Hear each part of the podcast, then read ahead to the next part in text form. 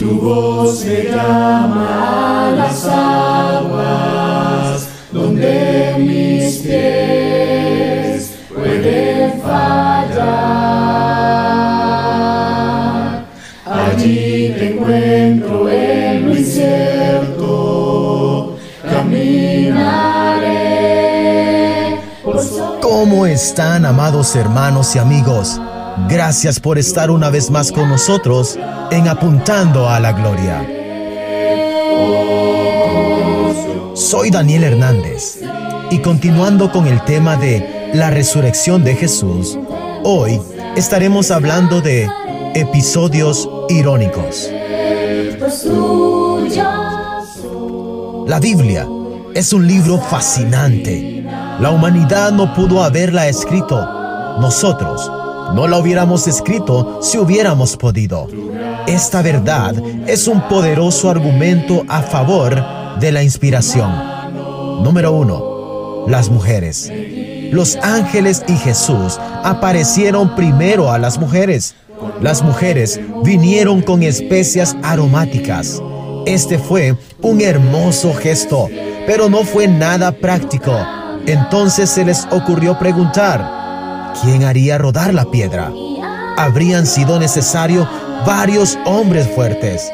Sin embargo, solo se necesitó de un ángel. Número 2. Los soldados.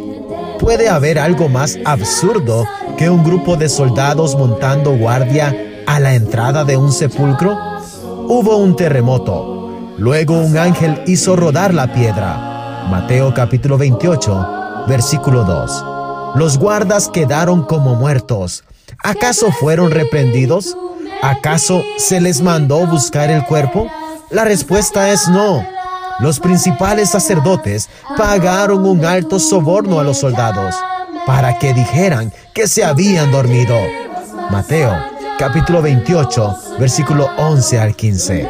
Sin embargo, el precio que pagaba un soldado que se encontrara durmiendo durante su guardia siempre era severo, pero no, no en este caso. Número 3. Los discípulos que iban en el camino a Emaús.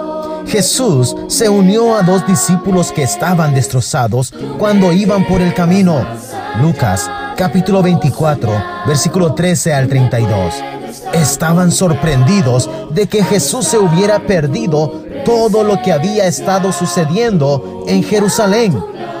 Eran ellos los que se lo habían perdido. Irónicamente, Jesús, usando las escrituras, les predicó el Evangelio.